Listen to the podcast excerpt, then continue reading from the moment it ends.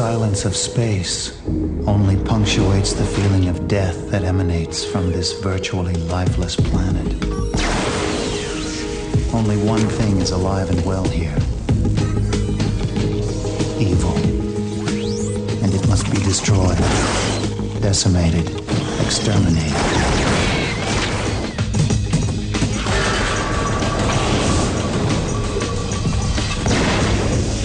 first, it must be found, must be found.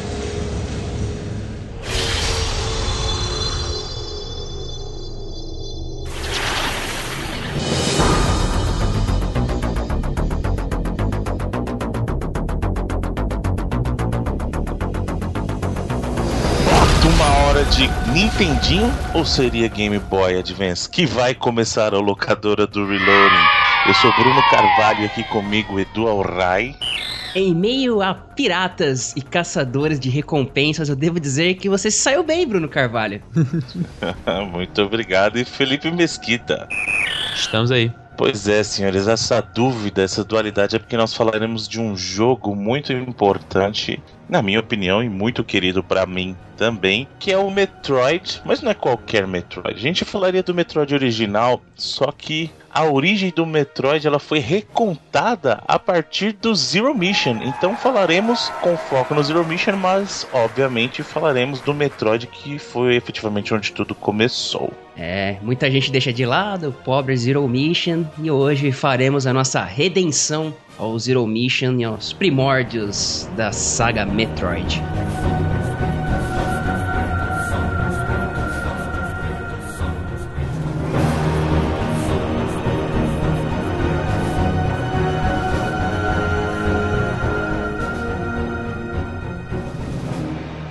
The challenge is Metroid. The power is Nintendo. Defend the planet Zebus against the evil Mother Brain. It's survival or destruction. Do battle or die. Metroid only from Nintendo.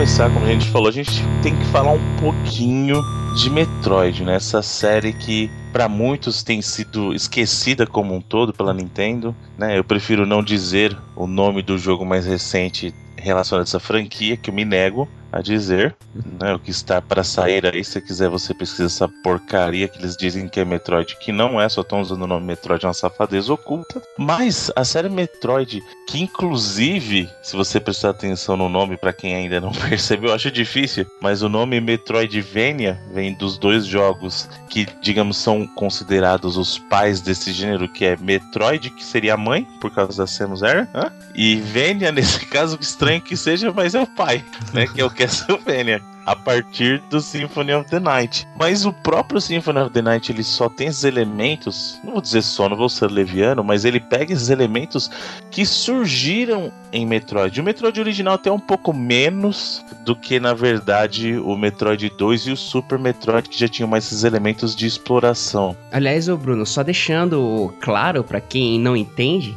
é interessante você ter citado, o lance do Metroidvania, como tu disse, foi por causa do Symphony of the Night, e a mescla vem de um dos fatores que é característico desde o primeiro Metroid, que é a questão da exploração e de você conseguir itens que te fazem avançar determinados pontos da fase que você não conseguiria antes de você ter esses itens, né? E o lance que o Castlevania trouxe foi do RPG, do aspecto de energia, de configurações de personagens de RPG, você ter lá sua experiência, você ter lá o, as características do personagem, força, vigor, e de você equipar coisas no seu personagem, né? Essa que foi a mescla. Por isso o Metroidvania. Pois é, exatamente. Mas quando começou essa parte Metroid do nome, né? Quando foi que a gente teve pela primeira vez essa experiência de poder explorar um jogo é, não linearmente? Apesar de primeiro Metroid ser até um pouquinho linear em termos de, de evolução de jogo, mas você podia explorar o jogo e adquirir essas habilidades de uma maneira até livre. O livre que a gente diz aí no caso do primeiro Metroid é que não tinha fases. Era um jogo único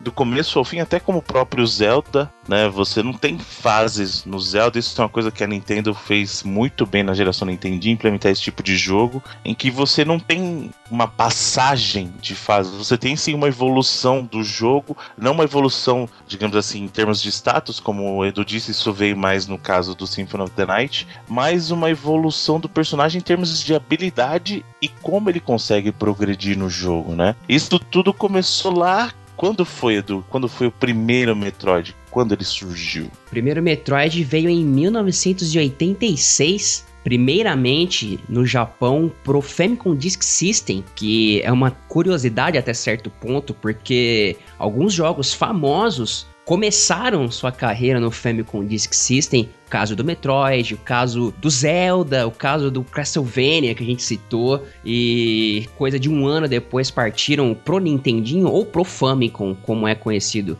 no Japão. E como tu bem disse, em 86 a Nintendo já tinha Mario, já tinha Zelda e elementos desses dois jogos foram combinados para construir o que foi o primeiro Metroid. O lance da plataforma do Mario, algo que fazia sucesso, deslocamento de, de fases, com o lance de exploração e um certo mundo aberto e você pegar itens que o personagem guardava do Zelda. O diferencial do Metroid é você ter esses itens que em muitos jogos você ganhava um item que ele te deixava temporariamente poderoso, mas o efeito passava rapidamente. O Metroid tinha um diferencial que o item que você pegava ficava com você até o final e você necessitava desse item para explorar o jogo, que, como eu disse, é uma das grandes características da série Metroid, desde o primeiro jogo. E o bacana é que isso vai ser um spoiler para quem não jogou, mas o que chamava atenção justamente no caso do Metroid é que você jogava o jogo inteiro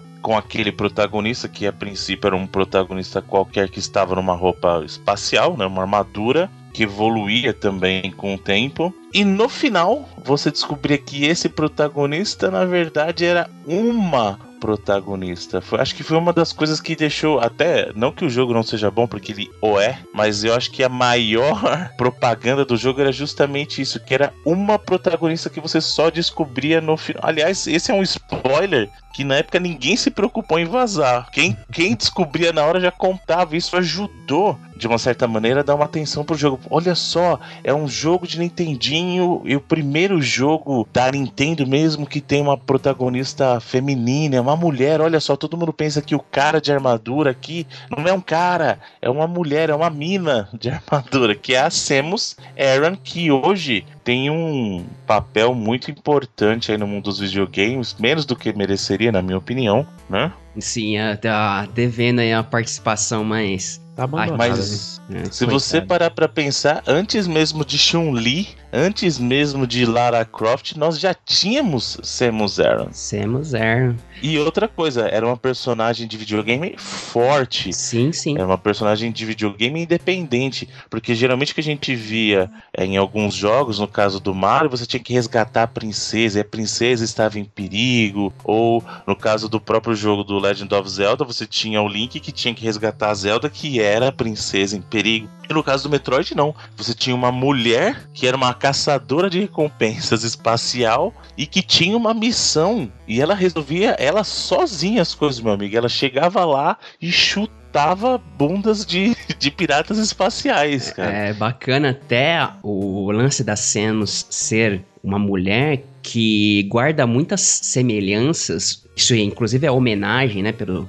Eu não, eu não, sei se. Aí vale a gente citar, inclusive, aqui as pessoas que estiveram por trás do jogo, principalmente o senhor Gunpei Yokoi, que Uhum. é um dos nomes mais icônicos, não só da Nintendo, mas da história dos videogames. O que esse cara fez pela história dos videogames é inestimável, sabe? A começar, você pode só dizer que ele é o criador do D-Pad, né? Que é, é algo assim que a gente tem aí até hoje. E também o Hiroji Kiyotaki e o Yoshio Sakamoto, que são nomes primordiais por trás do Metroid, principalmente o Sakamoto, que tá por trás dos melhores jogos da franquia Metroid, na minha humilde opinião, isso a gente vai discutir mais pra frente. E dizer que ele foi feito também pelo. A gente chegou a comentar da SEGA no programa do Sonic, daquelas equipes de RD que é, uhum. eles costumavam ter, que é a Nintendo RD One, que foi um estúdio first party que depois foi realocado pelo Satoru Iwata, mas que por vários anos foi um dos principais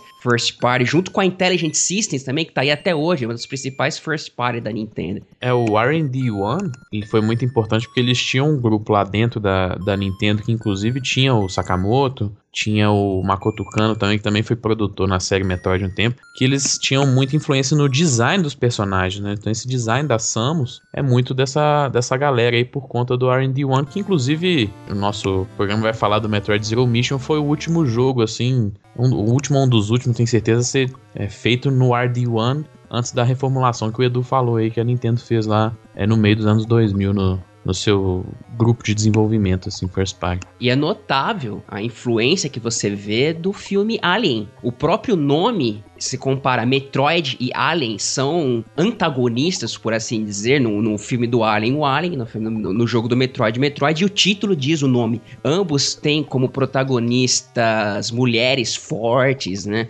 Tem um, a referência ao Ridley, uh, que é um dos comandantes da, dos piratas espaciais do Metroid, e o Ridley Scott dirigiu o Alien, tem diversas referências. O Ridley do Metroid tem esse nome em homenagem ao diretor Sim, sim. A, a própria claustrofobia, um dos pontos que mais pega o jogador, desde também o primeiro Metroid, que vem também do Alien, por metade do filme você passa encarcerado dentro daquela nave, você tem que fugir de uma nave em destruição. Tem muitas influências, assim, do, do filme Alien, né? Isso é muito bacana pra época, pra 1986, que abriu as portas para alguns anos depois. E engraçado que em vários programas da locadora a gente citou esse aspecto do videogame na época ser tratado como algo infantil, como um brinquedo, como algo para criança. E essa semente plantada por Metroid que veio eclodir na obra-prima da vida, ao meu ver,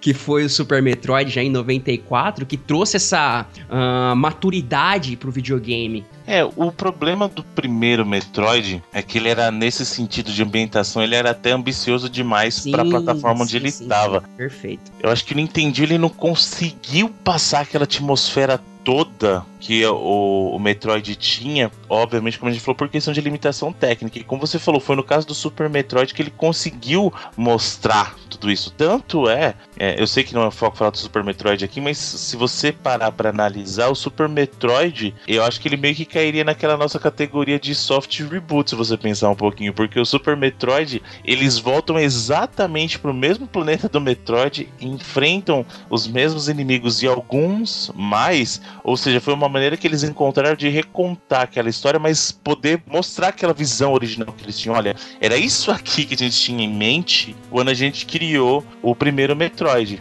E mais tarde, o Zero Mission conseguiu fazer isso oficialmente, porque o Zero Mission foi um retcon, né, do primeiro Metroid, efetivamente, podendo contar mais da história, e aí sim, é, eu até acho que em alguns pontos o Metroid Zero Mission é mais bonito até que o próprio Super Metroid, né, a questão de como eles souberam trabalhar o, o jogo, né. Você usou um termo muito correto, porque é claramente perceptível hoje em dia o quão ambicioso foi o primeiro Metroid em 86, até porque você precisava do manual, cara, para jogar. Hoje, hoje em dia, tendo em mãos o manual e olhando o manual, eu percebo o quanto as informações que tinham no manual do jogo eram fundamentais para você conseguir uh, se dar melhor do que se você fosse na cara e na coragem, né, cara? Porque o primeiro Metroid não tinha mapa, o primeiro Metroid não tinha informação na tela dos itens que você pegava, e isso tudo tinha no manual do jogo, sabe?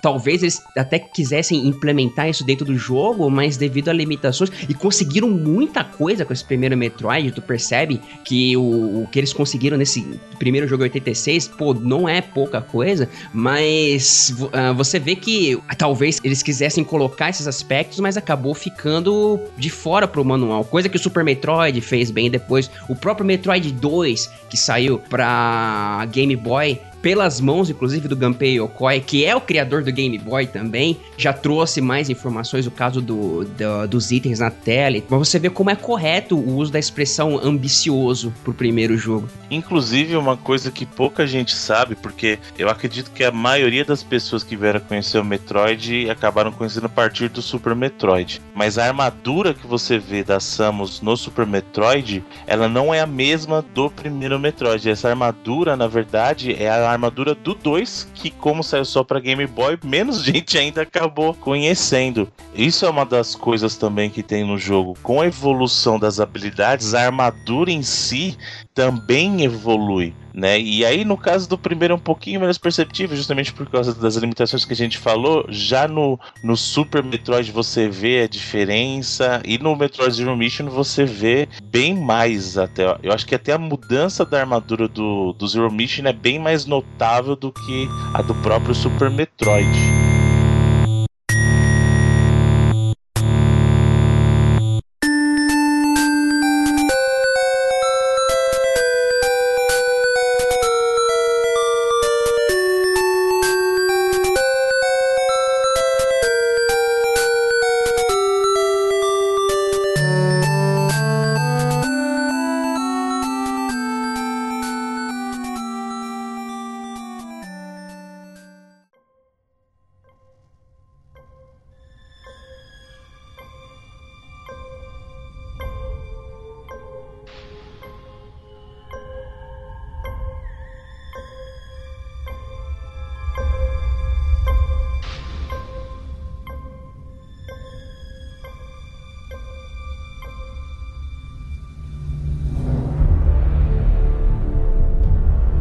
Além disso, outra coisa que atraiu a atenção mais para frente na série Metroid foi a questão da ambientação, como a gente falou, mas era também a, essa história da Samus, né? Porque, de novo, no Nintendo a gente não prestava muita atenção porque não tinha como contar a história. E a partir dos jogos mais tarde na franquia, eles começaram inclusive a contar a história em texto mesmo, colocar ali um pouquinho da história antes de você começar. O primeiro jogo, na verdade, ele tinha um pequeno textozinho antes da. Se você deixasse a tela rolando, que é basicamente a explicação de você ter uma caçadora de recompensas que tá precisando recuperar o Metroid dos piratas espaciais, sabe? É uma coisa bem básica, mas no manual eles, eles roubaram um Metroid de uma nave da Federação Espacial e eles pretendiam recriar o, o Metroid, fazer ele se multiplicar através de irradiação com raios beta que os Metroids se multiplicavam e usar eles como arma. E a Federação descobriu o esconderijo dos piratas espaciais do planeta Zebes e... Aliás, só uma coisa, esconderijo não, porque na verdade a, a nave dos caras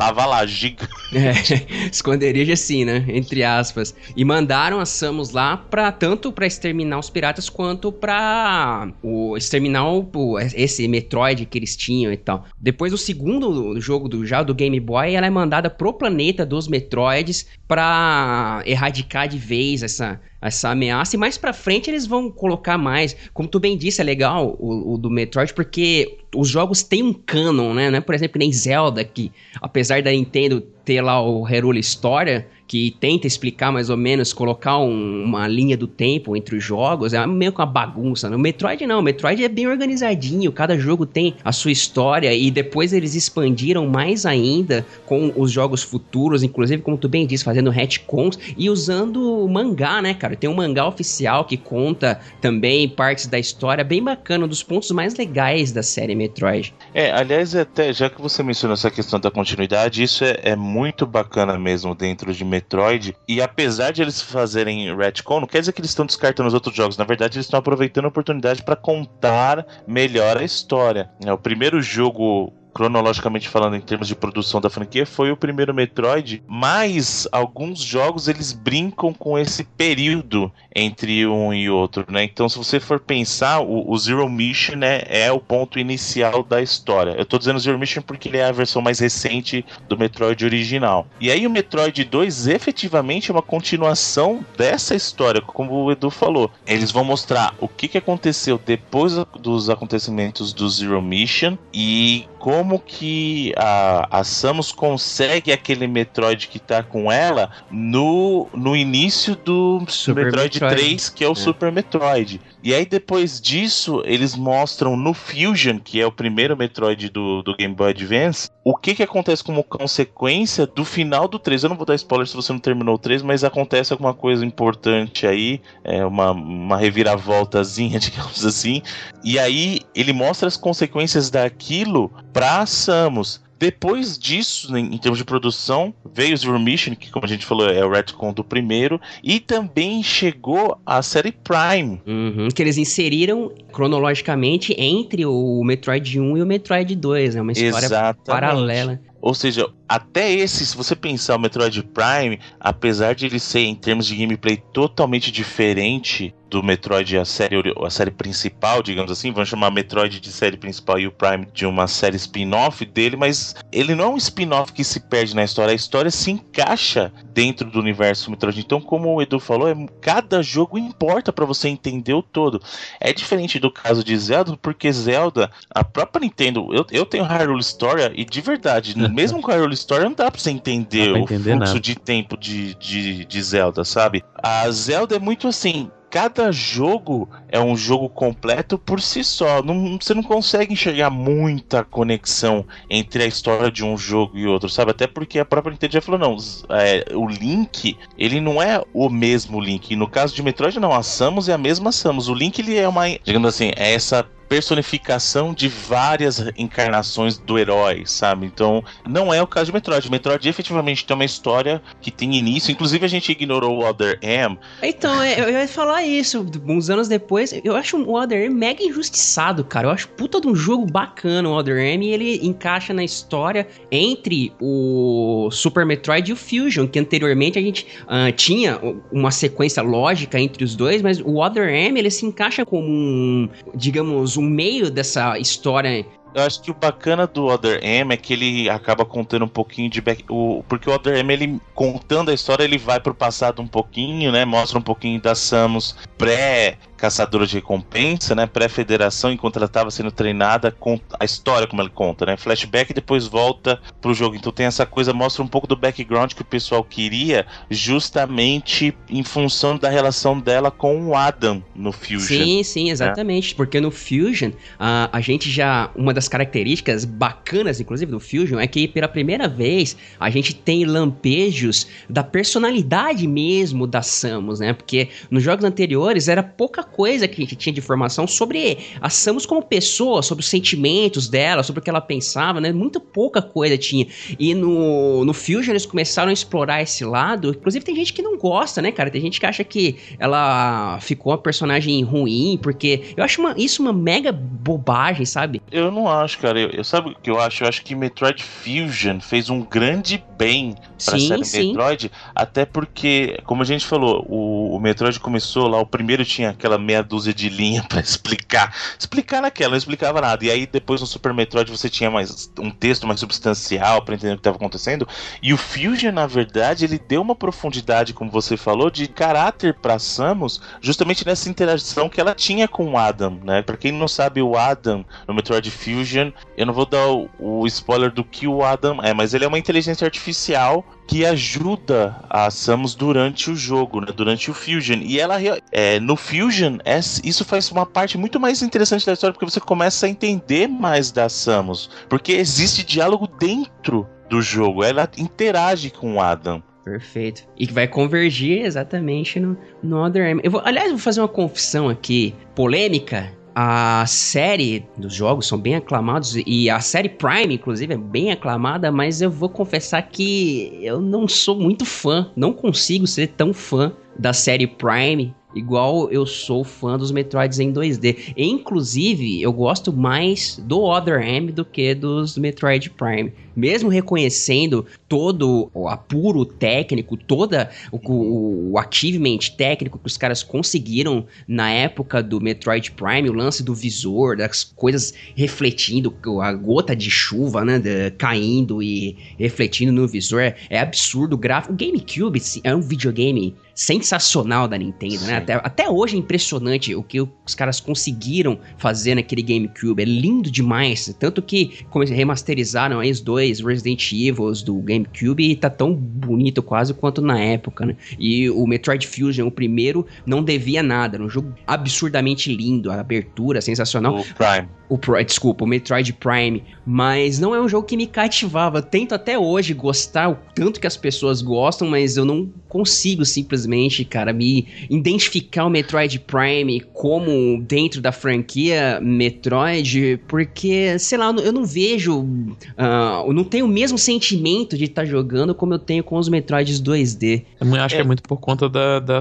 do esquema da visão mesmo, né? Quando você joga os jogos em primeira pessoa, assim, muitas vezes eles tentam passar para você que você é aquele personagem, né? Quando você já tá acostumado a jogar numa visão, seja o 2D ou o Other M, como o falou, que é terceira pessoa, né? É meso, né? Terceira, primeira, você consegue. É, ele é uma... mescla durante uhum. isso.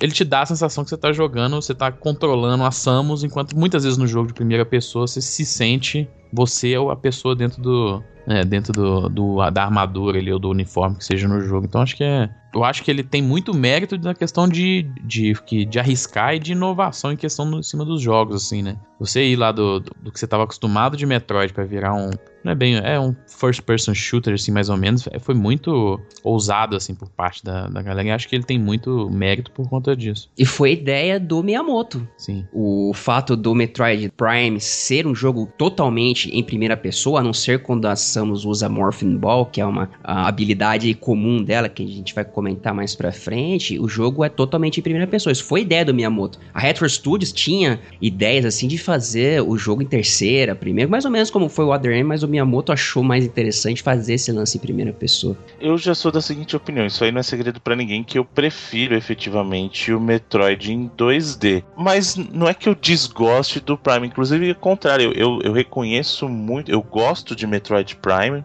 só que para mim eu gosto muito dele pela ambientação. Ele é um jogo que é incrível você ver realmente como eles recriaram o clima de Metroid, aquela coisa de exploração em primeira pessoa, sabe? Era uma coisa que no começo eu tava meio assim, assim, hum, será que isso vai funcionar? E funciona não é o meu jeito preferido de jogar Metroid. Eu ainda prefiro os 2D. E digo mais: o Game Boy Advance ele fez um bem muito grande para Metroid porque eu, eu enxergo muito mais como jogo de portátil. É o tipo de jogo que é perfeito para portátil, sabe? É, é legal, na época foi legal sentar no Nintendo. Sentar no Nintendo, não, sentar e jogar no Nintendo. Porque você não senta em cima do Nintendo. Coitado. Ou então você sentar para jogar Super Nintendo, é. Mas o, o fato de você poder levar o Metroid com você é uma coisa mágica, sabe? Eu acho que certos jogos, eu, eu tinha uma, uma, ideia muito diferente no passado e eu vejo que certos jogos nasceram para serem jogados em portáteis, sabe? Em portáteis. RPG, Sim. Metroidvania. É engraçado isso, né? É. Porque você tinha Acho que muito, por exemplo, na, saindo do PlayStation 1 pro PlayStation 2, assim, os RPGs ficaram muito grandes, né? Uhum, Play 2 os RPGs cresceram muito em escopo, então quando você, você via que um jogo. horas jogando. Pois é, quando você via que um jogo era um RPG, pô, ele é porque ele é mundos gigantes e tal, aquela parada que passou a ser construída em 3D. Mas, cara, hoje, pelo jeito que, principalmente RPG de turno, é perfeito para portátil, né? E, e o Metroidvania eu concordo, cara. Tanto que os outputs mais recentes que a gente tem de Metroidvania são um dos melhores jogar, jogos de jogar nos portáteis, para o Guacamele, o próprio Action Verge aí, que você jogar, por exemplo, no, no, Vita, por exemplo, é, você sente muito mais em casa do que às vezes você jogando sentado no sofá ali. Eu concordo muito que tem alguns jogos que passaram a ser, sei lá, por conta da conveniência, por conta, às vezes, da gente não ter tanto tempo mais, acho que tem muito a ver com isso também. Claro. Passaram a ser mais identificáveis como jogos de portátil, assim. E vamos concordar que o Game Boy Advance é porra, talvez o melhor portátil já. Ah, é, é, o meu, é o meu favorito, com certeza, cara. Porque a quantidade de tempo que eu passei com ele foi o primeiro. É, eu tive um Game Boy, ele não era nem um. Eu não lembro se. Ele não, ele não era o Game Boyzão cinza, não, mas ele não era um. Ele não era um Pocket. Color também, não. Você é... tinha um Pocket. Isso. E aí, eu t... a única coisa que eu joguei nele, que eu lembro assim, foi Pokémon. Como o GBA suportava jogos de Game Boy, né? além dos, dos pô, tem jogo bom pra caramba. Tem o, os próprios Pokémons de, de GBA lá, o Rubi e Safira. Tem os, re os remakes dos primeiros Pokémons, Fire Red e Left Green, são muito bons. Uhum. Os dois Metroids, Zero Mission e o Fusion, Golden Sun. Nossa, tem muito. Ma cara, Mario Tennis Advance é um dos jogos que eu acho que eu mais joguei na vida. Era viciado. O Sonic Advance. Até o Win Eleven no Game Boy Advance era foda, pra você ter noção. Então. A Nintendo sempre dominou, né, cara, a questão de, de, de portáteis desde o primeiro Game Boy, né, cara? Eu tenho o Game Boy Advance como o melhor portátil é, meu Sim, uma opinião, opinião pessoal, como uhum. tu bem disse, favorito. O DS também, tremendo no portátil, mas o Game Boy Advance é um clássico Acho aí. que fica entre os dois, talvez o DS tenha até mais é, jogos, assim, tem um catálogo até maior, porque ele foi o mais vendido é, da, até hoje da Nintendo, então ele tinha um suporte maior às vezes, mas Acho que pelo apego emocional, o GBA ganha pra mim. Pô, Tony Hawk no, no GBA, eu lembro quando eu peguei aquele jogo, eu achava Ué, inacreditável. É impressionante. É realmente, realmente inacreditável. Mario Luigi também, que foi meio um, a mudança aí do Paper Mario pro, pro Luigi pra ser mais uma parada mais RPG na parada. Pô, eu achava muito foda. Aliás, já que você tá falando de preferência, colocando uma opinião também, confessando sobre Metroid, eu já cheguei a comentar disso num programa do Reloading, o convencional, que juntando com a opinião pessoal, não apenas a análise crítica e estética do jogo, né? Eu considero Super Metroid até hoje o jogo da vida, assim, é meu jogo preferido, para mim é o melhor jogo de todos os tempos, o Super Metroid do Super Nintendo, sabe? Eu me lembro até hoje da sensação que eu tive de desbravar aquele mundo, de descobrir coisas, de descobrir como aqueles aquela parede com símbolos diferenciados, você abria com determinados itens. É uma experiência que eu não esqueço e tenho fresca na minha memória como se fosse ontem. Então, por tudo isso, eu considero ainda até hoje o Super Metroid como o meu jogo preferido de todos os tempos não sei se ele é o meu favorito de todos os tempos, mas que ele é um dos meus favoritos da geração 16 bits aí, com certeza. E é uma coisa engraçada, se você pensar, isso é até mais ainda no caso do Super Nintendo, como a gente falou que eles puderam concretizar tudo aquilo, mas o gameplay do Super Metroid é uma coisa não muito não muito fluida do ponto de vista para quem tá acostumado a jogar, por exemplo, Mario, o cara vinha aquela coisa rapidinha e tal. E o Super Metroid, o Metroid fazia isso também, mas como eu falei, fica mais evidenciado no Super Metroid. Em função da, da armadura, eles fizeram um gameplay que era mais travado. Você ia abaixar, você para você, aliás, em termos de controle, eu não acho tão legal. Eu prefiro o gameplay do Fusion para falar. Aliás, a inteligência que eles tiveram por questão de limitação de botões nos portáteis é, melhorou melhor. muito o gameplay do, ficou do, melhor mesmo. do Super Metroid, sabe? Do Metroid como um todo, né? Mas. O Super é... viu, Bruno, só fazendo uma vírgula, o Super Metroid ele tinha meio que uma física parecida ainda com o que eram os dois primeiros, né? Daí, você percebe que, pelo menos na, na, no peso da Samus, a física, é bem parecido com o que era o próprio Metroid 1 pro Nintendinho. Mas o que eu tô dizendo assim, na questão de, de realizar isso, você, você precisava entender por que, que eu abaixo desse jeito, ou por que, que eu pulo desse jeito. E aí a, a, armadura, do jeito que ela estava apresentada no jogo, te explicava: olha, isso aqui é uma armadura pesada.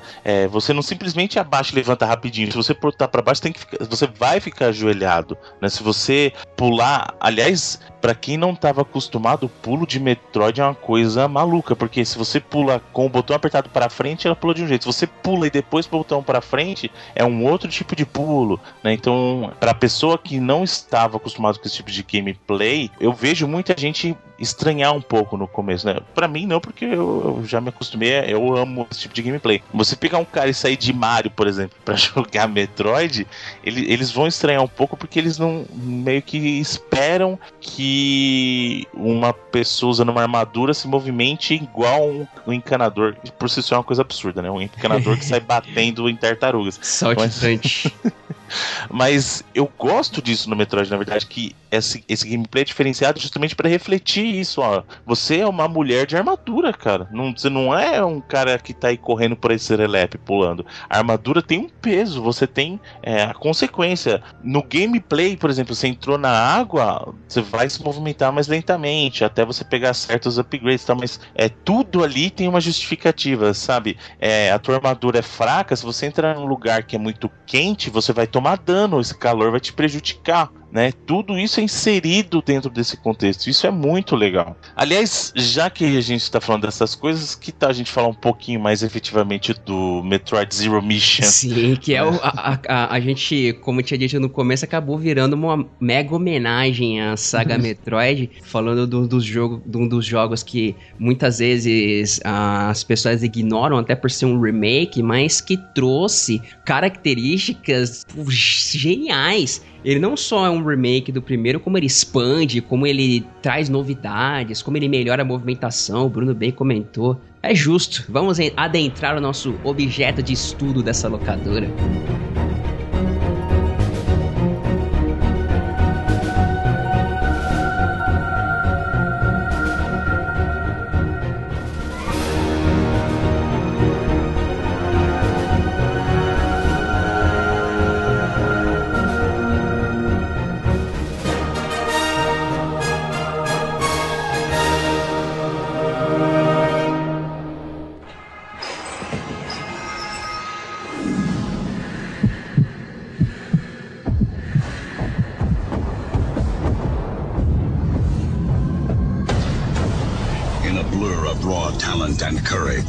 Life's mission begins. You can experience it as Samus in Metroid Zero Mission. Her first adventure as an intergalactic bounty hunter. Rated E for everyone.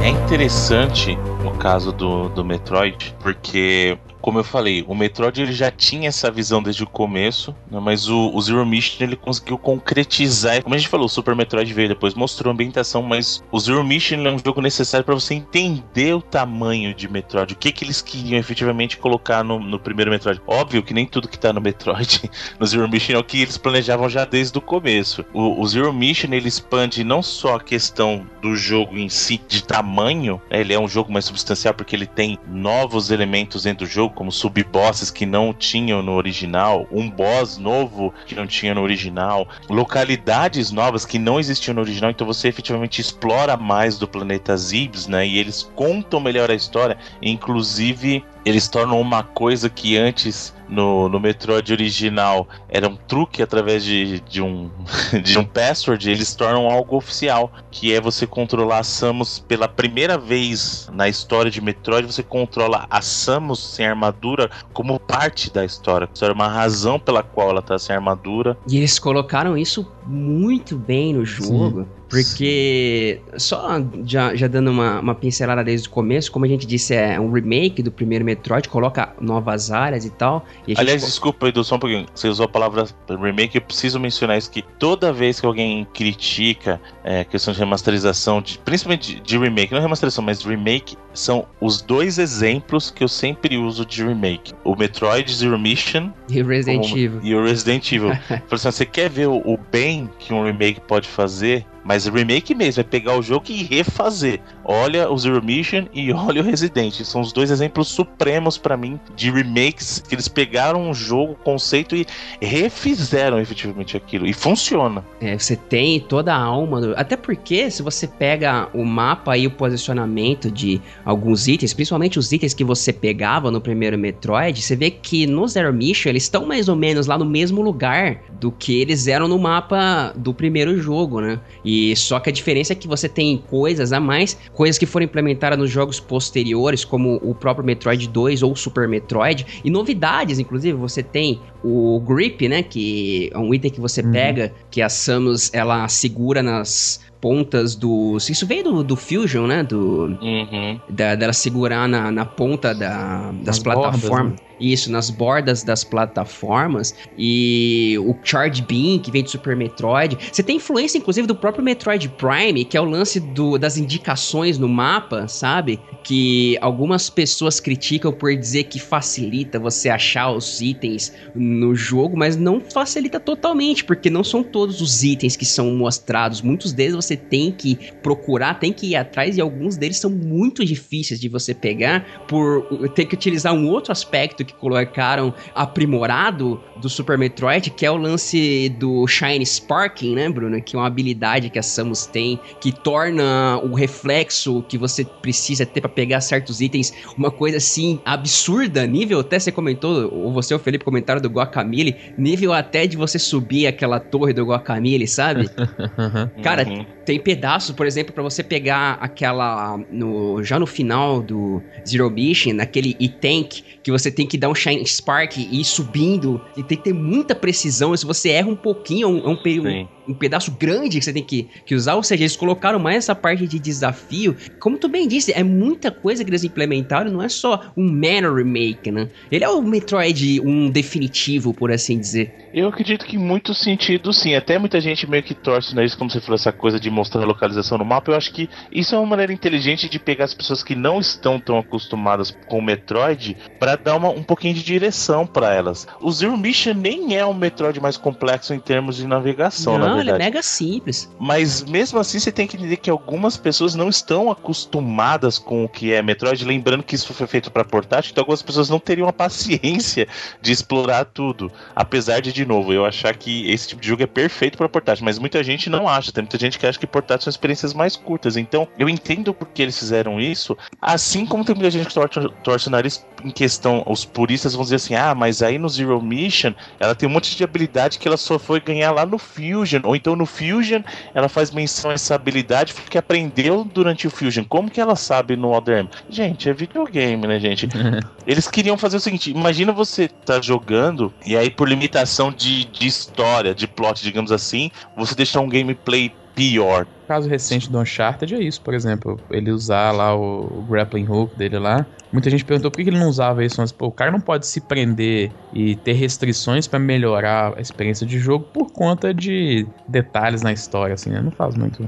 O cara não pode ir contra a própria qualidade do jogo dele. Seria uma Hum. parada muito. É, o, o próprio Batman Arkham Origins, né? Que tem habilidades que, por exemplo, no, no Arkham Asylum ele não tem e tal. Isso é normal acontecendo nos videogames. Sim, e, e- e, de novo, não tem por que você prejudicar o gameplay em- como a consequência de, ah, você não falou isso na história antes, então agora você vai ser limitado. Não, né, gente? Não tem por que fazer isso. Ah, outra coisa que isso já acontecia em Metroids anteriores, mas pra mim isso Metroid sempre foi um exemplo disso. Não no primeiro, mas quando você efetivamente presta atenção nesse tipo de coisa da- do ponto de vista técnico. A questão do, do canhão no braço da Samus. Ah, sim. O sprite, né? O sprite, é que as pessoas não têm noção disso. Um jogo normal, o que, que ele faz? Ele simplesmente flipa o, o sprite. Então você tá olhando pra direita, aí ele vai pegar pra olhar pra esquerda, ele simplesmente pega o mesmo sprite, geralmente no jogo, e vira. Só que o que, que isso torna. Isso torna ah, difícil pra um jogo como Metroid. Metroid, a Samus ela tá carregando um canhãozinho na mão, certo? E o que que acontece quando você tá contando a história da Samus e ela tem que andar de um lado pro outro? Dá a impressão de que o canhão fica trocando de braço se você simplesmente flipar. Então as pessoas não entendem que nesse caso, pra fazer o que eles fizeram no Zero Mission, pra fazer o que fizeram no Fusion, Super que o- Metroid, já que o canhão efetivamente troca de lado junto com. Não troca de lado, na verdade. Ele vira, mas é, no caso do, do Metroid, eles tentaram desenhar. Tentaram, não, eles fizeram isso, não é nem tentaram, eles fizeram isso. Eles desenharam frames da Samus olhando para os dois lados para justamente não ter essa ideia de que o braço dela tá trocando, o canhão tá trocando de braço. Não, eles tiveram o trabalho de desenhar sprites todos. E não é só o sprite dela parada, é todo sprite que tem do jogo virado para um lado, eles tiveram que refazer virado para o outro para que o braço ficasse do lado certo. E isso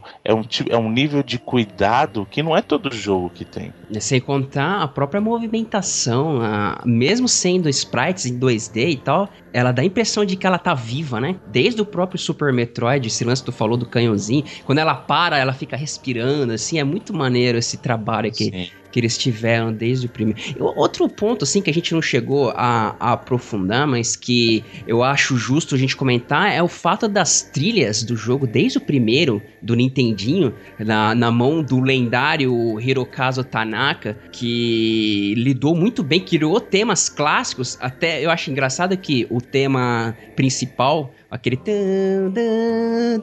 Ele até ele tem, guarda certas semelhanças com o tema do Zelda, né? Mas o, é legal como a, a franquia Metroid sempre soube trabalhar não só com as músicas, mas também com o silêncio. Principalmente, o Super Metroid é uma aula disso. O lance do ambiente claustrofóbico, a música e o silêncio colabora muito, né? Sim, é impressionante o trabalho que eles fazem de áudio. E de novo, infelizmente o Nintendinho não ajudava muito nisso. E no Super Nintendo, lá no Super Metroid, eles conseguiram realizar isso. E, e aí, do Super Metroid em diante, ele carregou com ele essa coisa do o silêncio é tão importante quanto uma trilha, né? Então, os momentos de tensão, os momentos. É uma coisa que a gente viu também no caso do, do Resident, é aquela coisa de onde quando você entra num save room, ele oh, para, descansa, ele faz aquele. Uhum. A música ou, ou os efeitos que tocam, por exemplo, numa save room, são aqueles assim, aqui dentro você tá seguro, sabe? Então relaxa, usa esse momento para você, né? E depois segue tua jornada, sabe? É o tempo de respiro.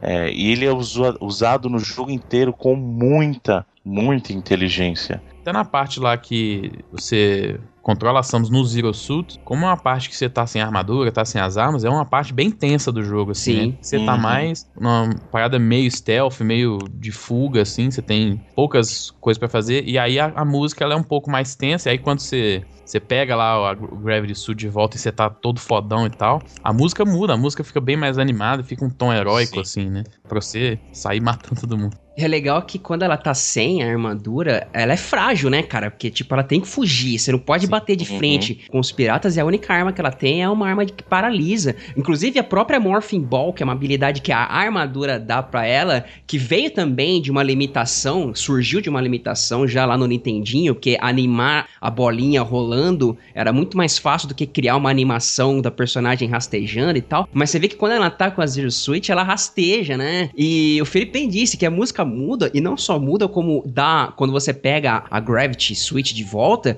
dá uma sensação de exterminar que aqueles bichos tão prazerosa que poucos games conseguem. Vira tipo um modo rampage, assim, você é, tá no jogo, você- vingança. Você sai matando todo mundo sem nem pensar, só apertando o botão do tiro e correndo, cara. Vem aqui, bicho, vem agora É. aqui fazer graça. É, essa parte do Zero Suit é muito foda, né? Porque o Metroid original ele termina ali quando você mata a Mother Brain, né? E aí no, no remake, no Zero Mission, eles adicionam essa parte que é muito inteligente, porque muda completamente o tipo de gameplay, né? Você Uhum. tá lá durante algumas horas. Inclusive o ritmo do Metroid Zero Mission é muito bom, cara. É o começo, você vai. É muito fluido assim a progressão de você pegar os, as habilidades e. é, você pega muitas habilidades várias vezes, você encontra várias vezes assim. É, os símbolos né, que você tem na, na fase pra você saber qual habilidade que você tem que usar, e aí as habilidades que você não tem, você já consegue entender rápido e tal. Então o ritmo dele é muito bom nisso, aí no final você já tá muito acostumado com o gameplay dele ali de usar a Morphing Ball, a Morphing Ball e a bomba, usar é, os mísseis e tal, usar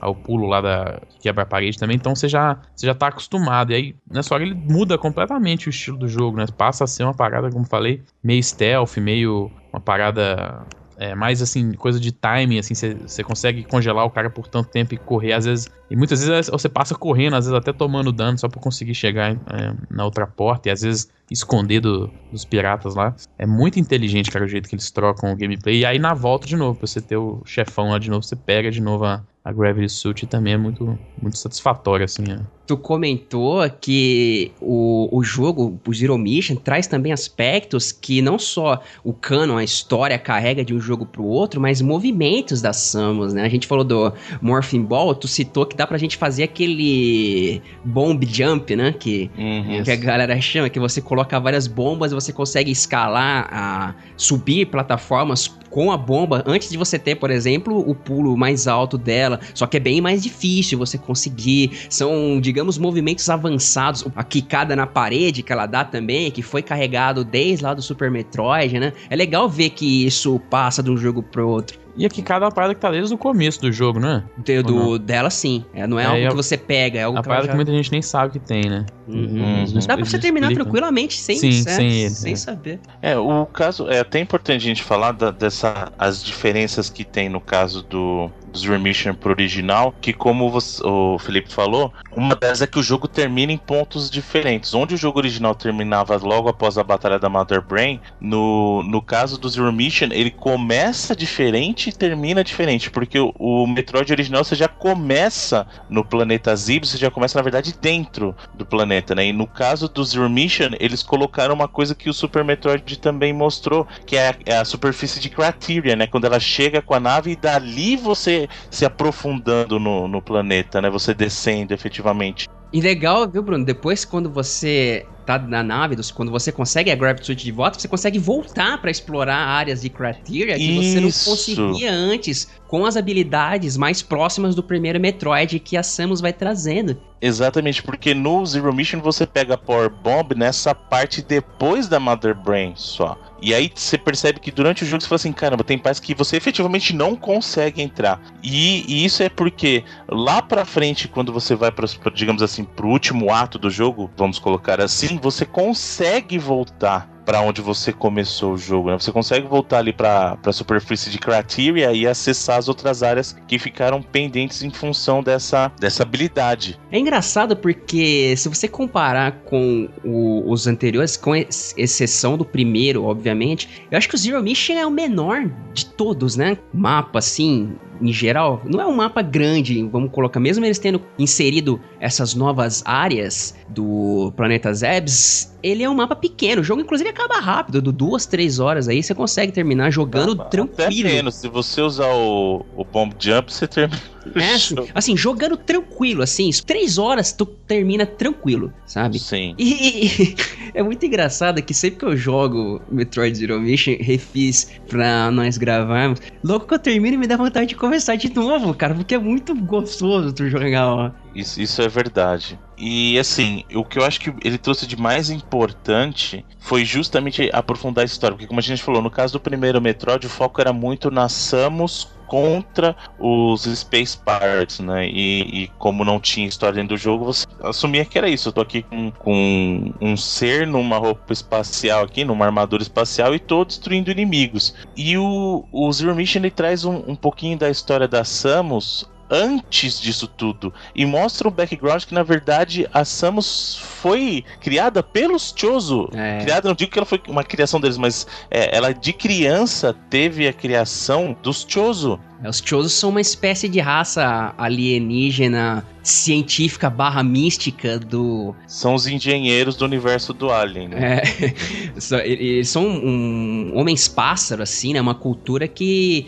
não é bem explicada, eles desapareceram, aparentemente foram extintos pelos próprios Metroids. É legal o lance que eles colocam do Metroid, porque o Metroid, ele depois é colocado no Fusion como que eles foram criados para exterminar um, um vírus, né? Que rondava lá o SR-388 e eles acabaram exterminando o vírus, mas exterminando todo o resto também. Até a Samus ir lá e acabar com os Metroids do planeta no Metroid 2 e o vírus voltar a se propagar, né? Tanto que no, no Fusion a gente tem a história do Fusion por conta disso. E na verdade acaba tendo. Não sei se é bom falar disso, porque é meio spoiler, mas. É, é o começo do jogo, pô, isso aí é a função dos Metroids muda, digamos assim. Eu não quero dar muito spoiler, mas digamos que eles deixam de ser vilões em algum ponto para passar a ser auxiliares, digamos é, assim. Ter ligações com a Samus. Cara, é muito legal você pegar todo esse universo. A gente, pô, pegou para falar do Zero Mission, mas como dissemos, a gente acabou falando da franquia inteira, porque é muito interligado. Não tem como você falar de um jogo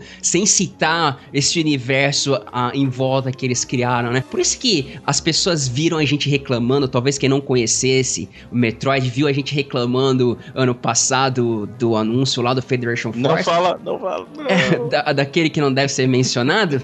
É por conta disso, cara, porque a gente é triste você ver um universo tão coeso, tão bom, com tantos jogos bons, Inclusive, os Metroid Prime, que mesmo não sendo do meu agrado, eu não posso negar que são excelentes jogos, e tu vê você tão relegado a segundo plano, como tem sido feito né, nos últimos anos. O Metroid merece. NX, o Nintendo, com o NX, por favor, traga de volta Metroid aos áureos tempos que a franquia merece, que a Samus merece. Ou então, pelo menos no portátil, Nintendo. Você que sabe fazer tão bem portátil, traz aí, traz aí meu Metroid pro portátil que eu fico super feliz em 2D, por favor, né?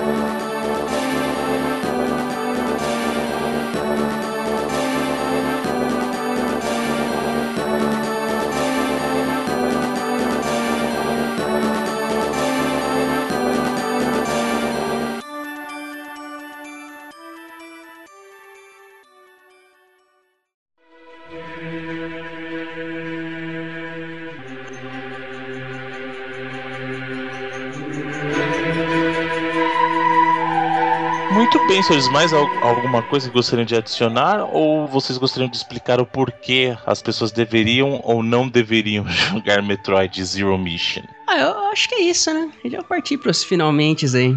Muito bem. Então, por favor, Sorido, por que, que alguém deveria jogar ou não Metroid Zero Mission? Olha, o Metroid Zero Mission é o tipo do jogo que não tem que ter justificativa, simplesmente vai lá e joga. Aliás, eu vou recomendar o Metroid Zero Mission, como eu disse, o Super Metroid é meu jogo preferido da vida, e Metroid Zero Mission entre a franquia Metroid fica em segundo lugar pra mim. né? O meu segundo preferido entre a franquia Metroid. Não é meu segundo jogo preferido. É difícil vocês entenderam a complexidade do, Uhum. do negócio, né? Mas é, eu aconselho que vocês joguem tanto o Super Metroid, quanto o Zero Mission, quanto o Fusion, o Other M, que eu também gosto, apesar das pessoas ah, criticarem por um fator também, além de terem dado mais personalidade pra Samus, mas por ele ser bem mais linear também. Se bem que o Fusion é bem linear, o Metroid 2 é bem linear, né? A gente tem essa característica de exploração que o Metroid 1 tem, o Super Metroid tem, que é o absurdo, a- o Prime, os Primes tem, e o Zero Mission tem, e alguns são mais lineares,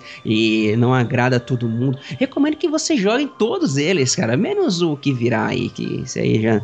E sabe que eu vou deixar uma recomendação bacana também, o Bruno? Pra galera jogar um, um joguinho que já tá. Tem uma demo pra baixar. Eu acho que não é ilegal a gente comentar, já que o projeto tá aí há praticamente 10 anos e a Nintendo não deu um cease desiste no cara até hoje. Então acho justo a gente comentar o projeto de um cara lá da Argentina que ele chama de Another Metroid 2 Remake. Um remake do Metroid 2 que o cara tá fazendo aí, como eu disse, há muito tempo já. Inclusive, eu e o Felipe a gente tava conversando sobre aquela ferramenta lá, o Game Maker Studio, sabe? Uhum. E o cara tá fazendo no Game Maker Studio e tá muito bacana o trampo dele, muito apurado, detalhes assim, informações de história, pô, tá sensacional. Eu, eu acho justo deixar um link pro trabalho do cara que o último post do, do blog lá data acho que do começo do mês e ele diz que já tá em estágios finais de desenvolvimento e tá de parabéns. Tem a demo, a demo já tá, pô, gigante.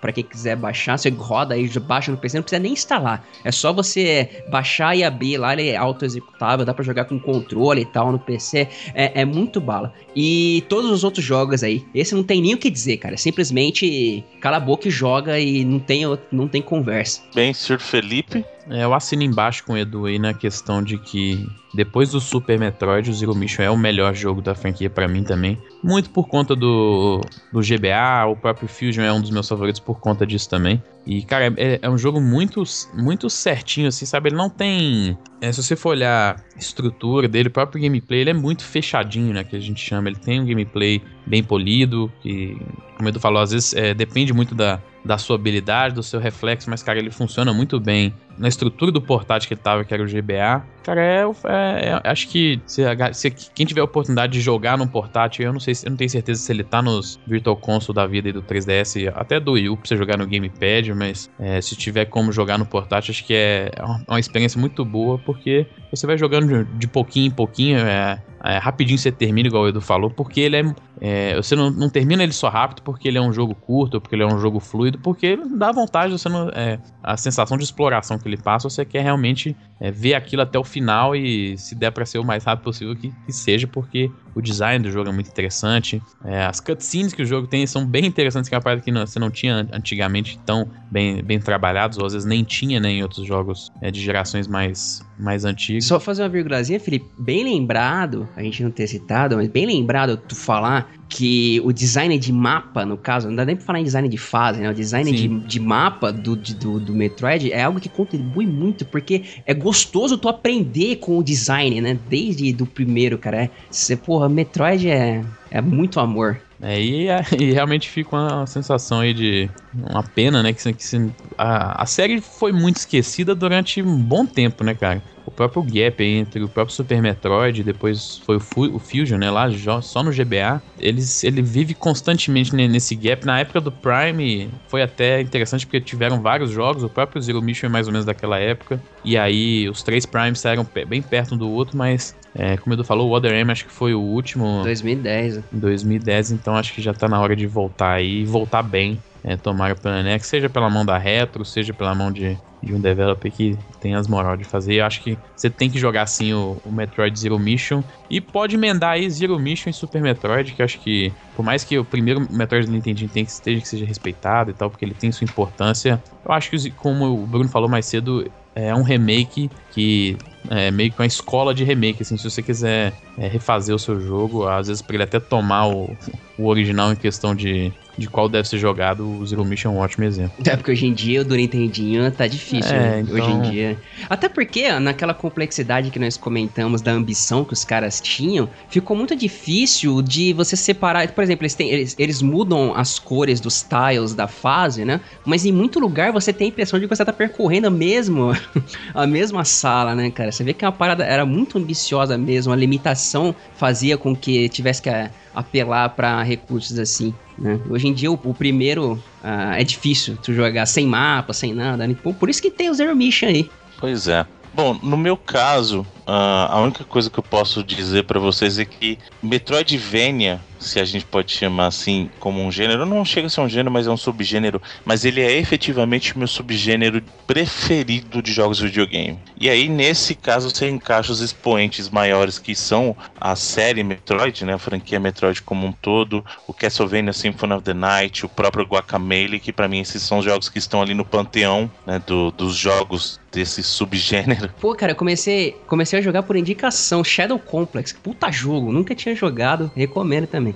Jogar. É, Shadow Complex é, é, legal. Ele não tá nesse mesmo nível para mim. Eu gosto de Shadow Complex. para mim, ele não tá nesse nesse nível, assim, do, do top 3, sabe? O top uhum. 3 pra mim são esses que eu falei. Eu nem consigo, de verdade, escolher um favorito entre o Zero Mission, o Super Metroid e o Fusion, sabe? Pra mim, eles são jogos tão bons por si só que eu não consigo escolher o meu. Se você perguntar pra mim, escolhe teu Metroid favorito, eu não, não consigo, de verdade. Porque cada um tem um, um mérito, sabe? É, muita gente reclama da linearidade do Metroid Fusion e tal, mas é o que eu falei, ele me agrada. Primeiro que eu acho a, a armadura Fusion uma coisa sensacional, uma coisa é menos mecânica e mais orgânica. Uhum. É uma armadura que ela é orgânica, então eu acho lindo. Eu acho o Metroid Fusion uma coisa linda. E a questão da história muito mais aprofundada, os diálogos que, que tem, sabe, a conversa entre a Samus e o Adam. Então, para mim, os Metroids, uh, o Super Metroid, o Fusion e o Zero Mission, eles estão no mesmo nível de excelência, sabe? São jogos que eu não consigo enxergar é, como eles ficariam melhores, sabe? Eles já estão no nível de, de excelência que você não fala assim, ah, isso aqui tá errado, sabe? Eu não consigo apontar erro nesses caras. Três jogos nota A, né? Nota 10. É, exatamente. Então, para quem escutou o programa passado, se você não escutou ainda, vai lá no, no nosso site, escuta o programa da semana, ou efetivamente o Reloading. Eu mencionei, eu estava falando sobre o Mighty Number 9 e eu citei um caso que foi bem assim: por que você jogou o Mighty Number 9? E eu não tinha outra resposta sem ser: eu paguei, eu já paguei, eu tenho que jogar para justificar o que eu gastei. Metroid é o tipo de jogo que, se me perguntar por que joga por que você joga? Eu falo assim, porque esse jogo é gostoso. Por, de, eu, é eu jogo porque por pra, é prazeroso. É o que vocês falaram. Eu acabo de terminar Metroid, eu já tenho vontade de começar de novo, sabe? E quando um jogo faz isso com você, que geralmente o que acontece um jogo é assim, você termina, você fica naquele meio bad mood, sabe? Porque, pô, fica aquele vazio que acabou. Né? Agora, quando você termina um jogo e imediatamente depois você já quer começar a jogar de novo, quer dizer, o jogo ele cumpriu o papel dele, ele te faz sentir prazer. Você, eu jogo Metroid com prazer. Eu sempre, eu nunca jogo Metroid sentindo que eu estou sendo obrigado a jogar Metroid ou porque eu paguei eu tenho que jogar. Metroid eu jogo por puro prazer de jogar. Isso que eu acho que é o maior elogio que você pode dar para um jogo. Além do achievement técnico, que ele é, porque a questão de ambientação, como a gente falou, a questão gráfica, que ele é um jogo muito bonito, sim. Ele é um jogo, a questão dos, da, da ambientação, que passa pelo som com a trilha fantástica também. Tudo isso faz da série Metroid, na minha opinião, algo obrigatório. Se você quer realmente ter uma experiência de gameplay bacana, corre atrás e joga. E outra, uma coisa que destaca o subgênero Metroidvania é justamente a não linearidade. Quando eu digo não linearidade, não é que você pode terminar o jogo em qualquer ordem, não é nem isso que eu tô falando, mas como você anda no jogo é sempre uma experiência diferente por pessoas e você mesmo vai terminar o jogo de maneiras diferentes. Isso adiciona muito pro fator replay. Andar para esquerda, no primeiro, andar para esquerda no primeiro Metroid foi uma surpresa para muita gente. Sim, e, e, e assim, você tem a sua experiência com Metroid, o teu amigo vai ter outra, e a tua experiência com Metroid, se você voltar para jogar anos depois, vai ser diferente. E isso é um dos fatores que diferencia Metroid, por exemplo, de um Mario. Mario vai chegar uma hora que de tanto você jogar, você já decorou o jogo e você não tem muito o que mudar, sabe? Metroid, mesmo que você tenha decorado o jogo, você fala assim: não, quer saber? Dessa vez eu vou fazer diferente, deixa eu fazer isso aqui, deixa eu ser cabeça dura e tentar passar o jogo inteiro com, com bomb jump, por exemplo. Sabe? Tem, você consegue jogar o jogo de maneiras diferentes. Então isso é um grande é, testemunho da qualidade do jogo. Sem contar os mistérios aí. Justin Bailey. É, Justin Bailey, você é, vai sentir num. Eu não sei, não sei o que vai sentir na época, devia ser algo muito bacana, sabe? Você tá, Mas... tá, ligado que rola uma mega teoria da conspiração com o lance de Justin Bailey aí até hoje, né, cara? Não, não é muito bem explicada.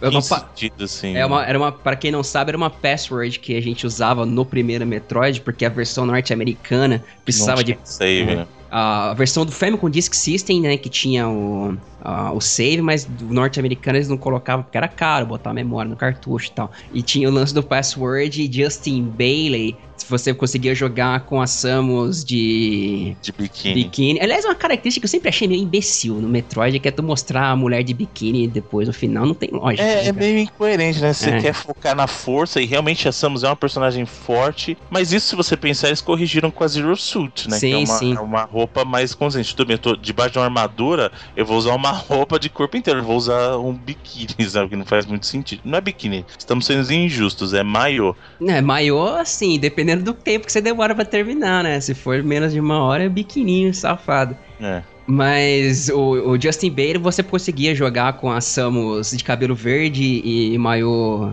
rosa. Tem cosplayers que fazem esse cosplay até hoje e tal. E é um dos mistérios aí, né? Tem gente que fala que é pura sorte, né? O password. Pura sorte, como todo password que você tentava descobrir, sei. Não, não sei, é teorias. Conspiracionistas que cuidem dessa parte. Muito bem, senhores. Então esse foi a. Essa foi, não esse, mas essa foi a locadora do Reloading a locadora é apenas parte do todo que é o Reloading. Então, se você quiser conhecer o nosso podcast semanal, vai no site que é o reloading.com.br, visita lá o nosso site, conheça o Reloading como todo, conheça o projeto Reloading. E todo mês tem locadora nova. Então, se você essa é a primeira locadora que você está ouvindo, você pode voltar lá no nosso arquivo e buscar as locadoras anteriores. Já tivemos jogos como Mega Man, Ninja Gaiden, Sonic, Castle of Illusion. Tá, tá muito bacana o ritmo da locadora aí. Ah, nós temos o nosso perfil no Facebook, que é o facebook.com, perfil não, uma página, né? Mas também o perfil, facebook.com reloadingbr, lá você encontra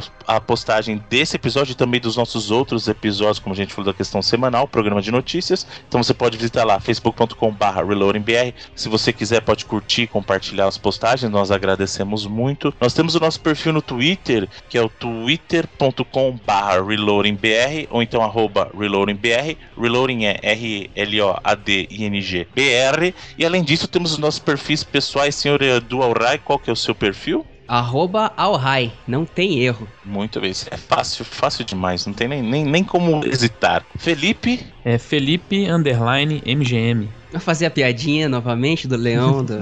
Exatamente, né? Felipe tem pouco dinheiro aí, foi, recebeu toda a herança da, da antiga MGM aí. A MGM ainda existe como produtora de filmes ou Acho já é, James Bond ainda é deles, né? Acho que é. é. Muito bem, então o senhor, senhor Felipe com toda a sua fortuna provinda do, do mundo do cinema aí. E o meu, arroba Bruno underline underscore, se você preferir, aquele tracinho que vai embaixo ali, cats, de gato no plural no inglês. Ah, você também pode, se assim você quiser, enviar um e-mail com suas críticas, sugestões para ouvinte@reloading.com.br e adicionar o nosso feed ou assinar o Reloading no seu agregador de podcast de preferência. É só buscar lá no iTunes ou então no, no seu agregador no Android ou na sua plataforma de escolha, no Windows Phone, se você quiser, basta você procurar Reloading e você nos encontrará. É isso, senhores. É Muito isso obrigado a todos e até a próxima locadora. Até lá! Valeu.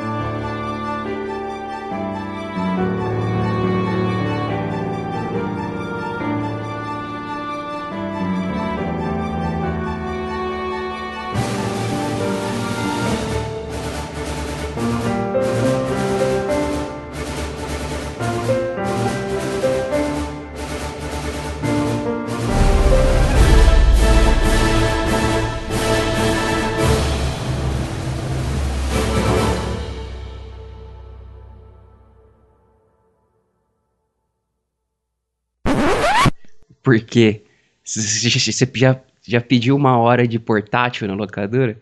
Ah. Eu vou, vou dar um jeito. Quero ver como é que você vai se sair dessa. Pede no, no Virtual Console do, do Wii U. A locadora tá na falência, né, cara? O cara coloca a hora só pra família. A safadeza, então. Chega em casa, o cara cobra pra tu jogar no, no Wii, no Virtual Console. Acontece? Tem lugar aí que.